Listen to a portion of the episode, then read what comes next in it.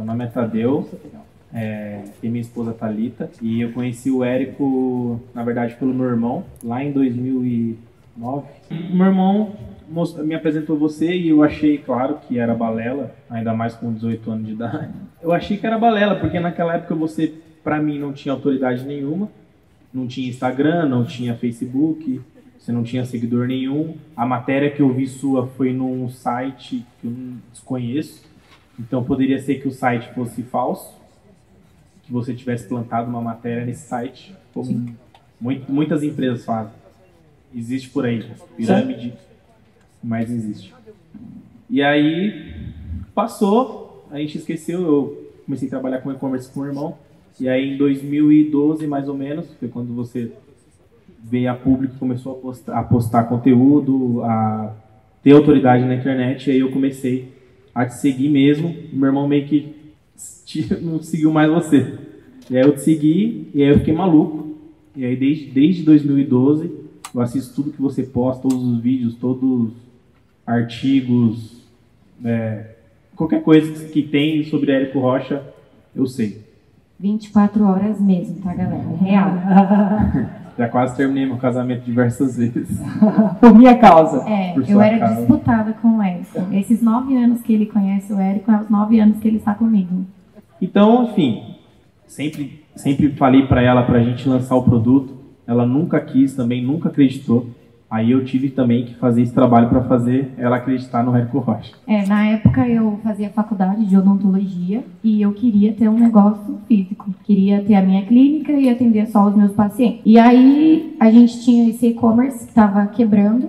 E aí ele falou assim, é, eu falei, preciso procurar alguma coisa para trabalhar para poder ter um dinheiro a mais, por causa que a minha faculdade era muito cara. E aí fiz um curso de micropigmentação e comecei a fazer sobrancelhas tal. E aí ele falou: Meu, é isso. E eu falei: Não. É, primeiro que eu não acreditava na fórmula, falava isso daí só você consegue entender. E eu só sei fazer sobrancelha, eu não sei ensinar ninguém a fazer sobrancelha, então não conte comigo.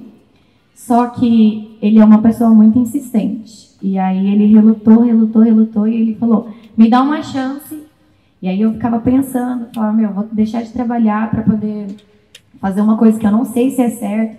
Né? A gente não acreditava nos depoimentos do pessoal, a gente achava que era depoimentos comprados. E aí dei uma chance para ele. Aí eu falei, ah, então vamos fazer. Aí ele me ofereceu dinheiro, tá, gente? Ele me comprou. E aí ele falou assim, você quer dinheiro? Funciona, hein? Aí eu falei, não, então vamos fazer o seguinte, eu vou ter que ficar quanto tempo sem trabalhar? 30 dias. Eu falei, então pago as minhas contas 30 dias, incluindo salão, shopping, etc. E aí eu faço. Não, e nessa época a gente morava nos Estados Unidos, a gente tinha uma oportunidade de trabalhar lá. E a gente voltou pro Brasil, porque ela queria voltar pro Brasil. E aí veio outro medo que era, será que eu sou capaz de ensinar alguém? Ele sempre falava para mim: "O pouco que você sabe é muito para quem não sabe nada".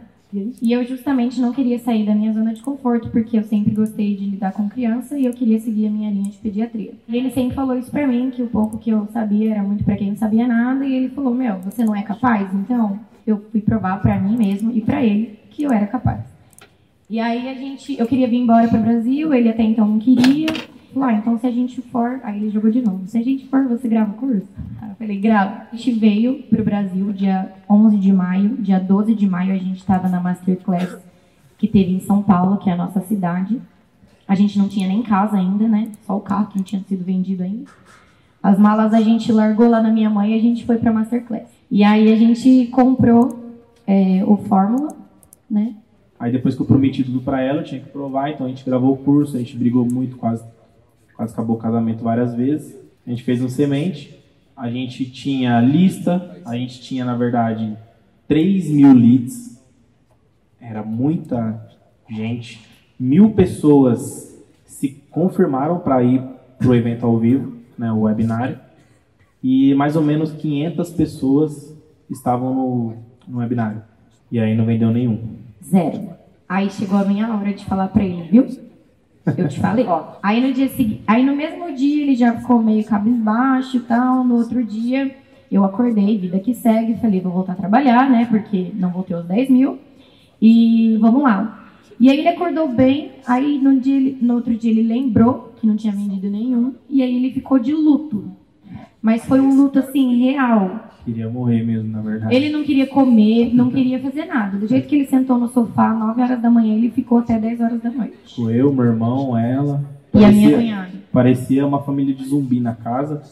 Aí eu, como uma boa esposa, né, falei, vamos tentar de novo. Era a tática. eu falei, vamos tentar de novo, porque todo mundo passa por isso e com a gente não vai ser diferente.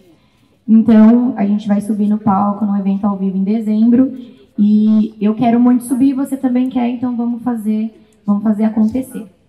E aí a gente, depois do luto, a gente marcou o próximo lançamento, que foi no mês seguinte. A gente fez outro semente, pegamos mais, mais ou menos umas duas mil leads, com as outras três a gente tinha um total de 5 mil. A gente refez algumas coisas, repensamos, regravamos algumas coisas, refizemos o webinário e vendemos 22 mil. E aí no próximo a gente já fez o interno.